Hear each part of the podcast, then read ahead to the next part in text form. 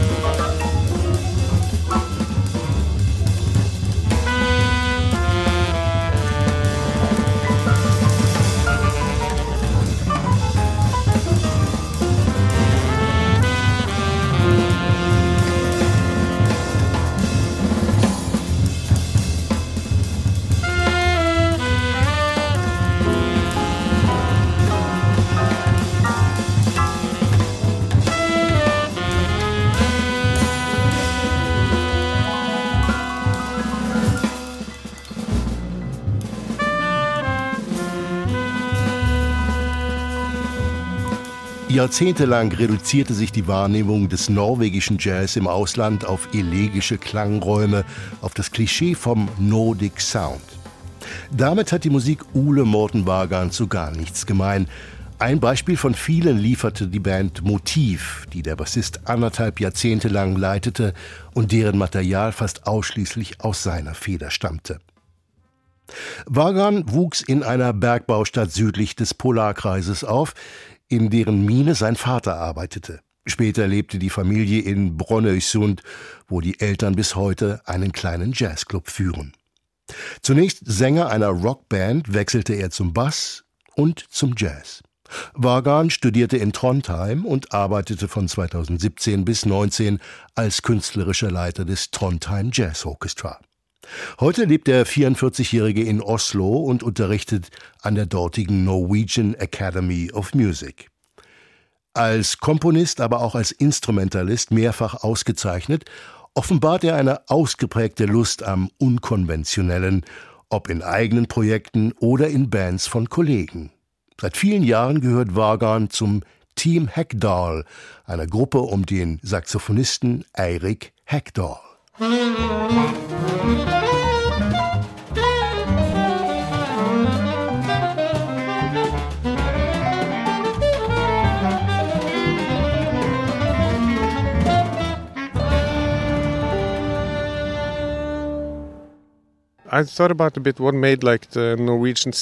Ich habe darüber nachgedacht, worin sich die norwegische Szene ein wenig von der schwedischen und dänischen unterscheidet. Denn wir haben immerhin in etwa das gleiche politische System wie in Schweden, auch wenn vielleicht die soziale Unterstützung in Norwegen etwas größer ist als in Dänemark und Schweden. Schweden hat ein etwas stärker marktwirtschaftlich orientiertes System, Sie haben großartige Musiker, die aber meistens außerhalb Schwedens spielen. Das Jan Garbarek Quartett war eine Zeit lang der wichtigste Act in Norwegen. Und diese Gruppe von Musikern war so etwas wie die Elite der norwegischen Jazzszene. Aber sie haben sich entschieden, außerhalb der amerikanischen Tradition zu spielen. Das tat zum Beispiel auch der Pianist Jan Johansson in Schweden. Er integrierte aber deutlich mehr Elemente aus dieser US-Tradition. Das gleiche gilt für Dänemark mit Musikern wie Niels Henning Ørsted Pedersen und Alex Riel, die sich dafür entschieden haben, auf die US-Tradition zurückzugreifen. Und auch sie waren so etwas wie die Elite ihres Landes als Musiker. Norweger wie Arild Andersen und Jon Christensen hingegen wählten einen anderen Weg. Vielleicht, weil zu dieser Zeit nicht so viele Amerikaner in Oslo lebten. Maybe because not so many Americans actually lived in Oslo at the time.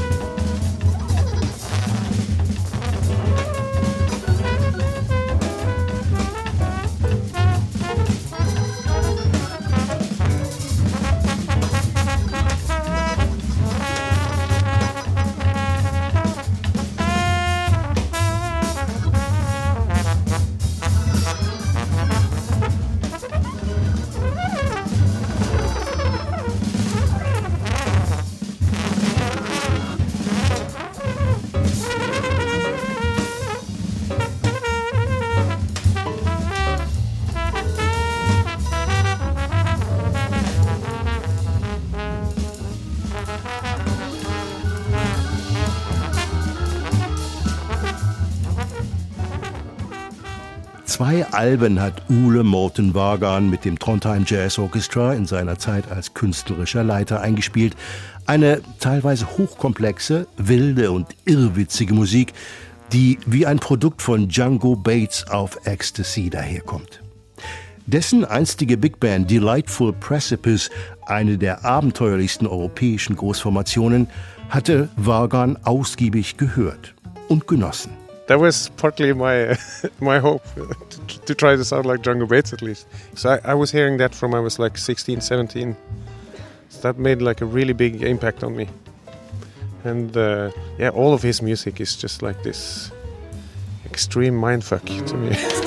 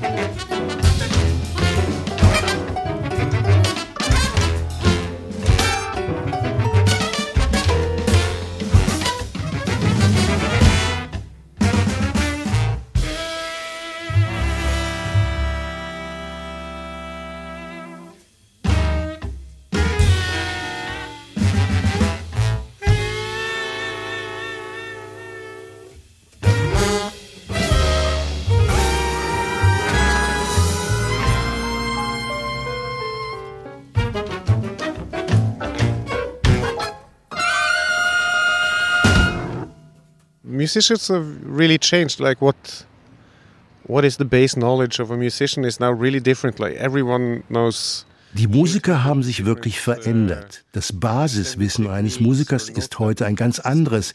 Jeder kennt 800 verschiedene erweiterte Techniken oder Sounds und Töne, die es eigentlich nicht auf dem Instrument geben sollte. Und diese Tatsache ist eine riesige neue Herausforderung für jeden, der schreibt. Ich denke aber auch, dass die Band um Django Bates wirklich unbedingt in der Lage sein wollte, diese Musik zu spielen, als er sie schrieb. Und ich habe das gleiche Gefühl beim Trondheim Jazz Orchestra. Die Musiker mögen zwar sagen, das sieht irgendwie unmöglich aus, aber wir werden es versuchen und dafür viel Zeit investieren. Anstatt zu denken, dass der Komponist etwas schreiben sollte, das sie sofort problemlos spielen können. Denn das würde verhindern, dass die Musik sich weiterentwickelt. Den größten Schritt macht man als Musiker, wenn man eine neue Melodie lernt, die man noch nicht kennt. Man muss seine Technik, seine Denkweise über rhythmische oder harmonische Aspekte ändern und am Ende ist man ein besserer Musiker. Aber man braucht eine Band, die das auch wirklich will. But you have to have a band that really wants to do it.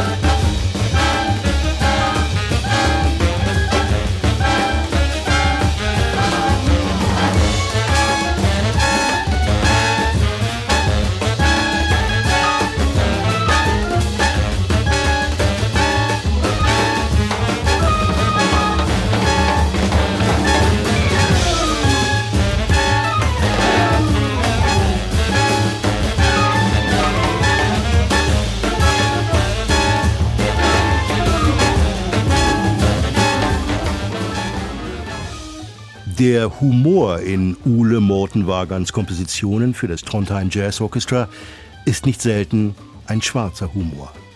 Dazu hat ihn unter anderem Stanley Kubricks Film Dr. Strangelove inspiriert, eine satirische Auseinandersetzung mit den Ängsten vor einer nuklearen Eskalation während des Kalten Kriegs.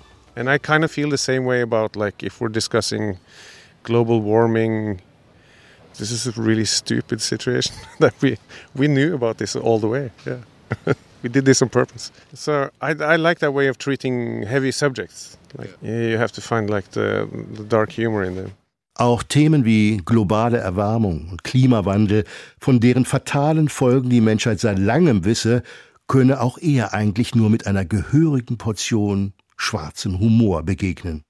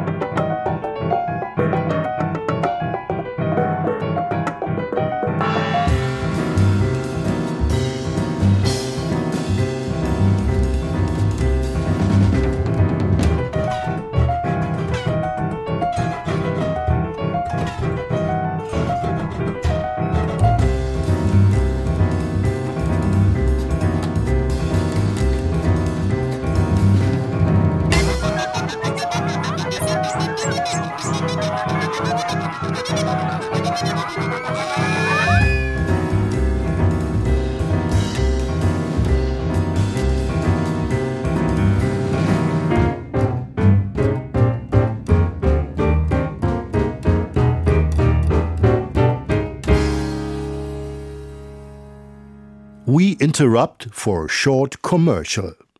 Das Trio der dänischen in Norwegen lebenden Pianistin Maria Kannegård, eine Band, zu der Ule Morten Wagon ebenfalls seit vielen Jahren gehört. Das gilt auch für das Quartett des polnischen Saxophonisten und Wahlnorwegers Majic Obara.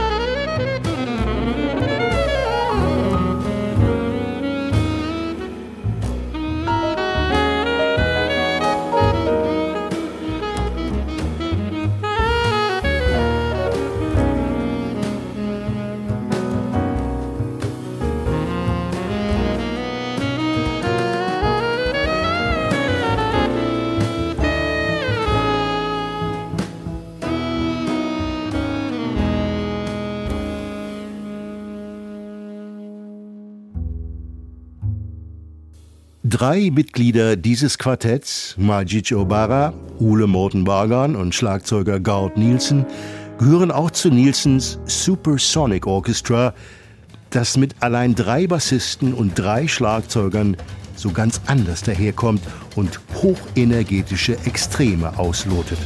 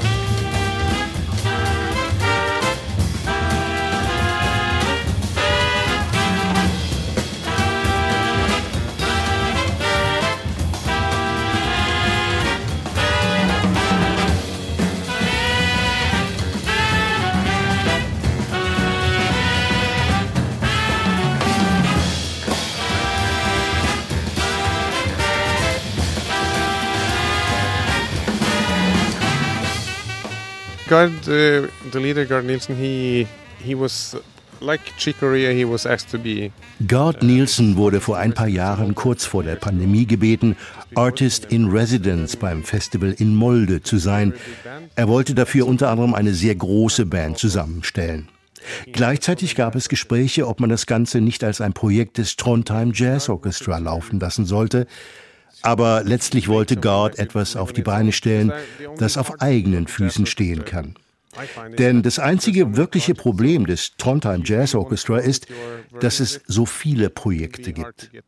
Wenn du deine eigene Version machen willst, wird es schwer, nicht nur Musiker zu finden, die noch genügend Zeit haben, sondern auch genügend finanzielle Unterstützung, um, sagen wir mal, 15 Konzerte im Jahr dafür zu reservieren. Gard wollte es also alleine machen und schaffen und er fragte bei all seinen persönlichen Helden an, seien sie nun 20 Jahre älter oder 10 Jahre jünger als er. Damit stellt er mit dem Supersonic Orchestra gleich mehrere Generationen vor, aus Norwegen, Schweden und Dänemark. Lot of different generations in, in Norway, Sweden and Denmark.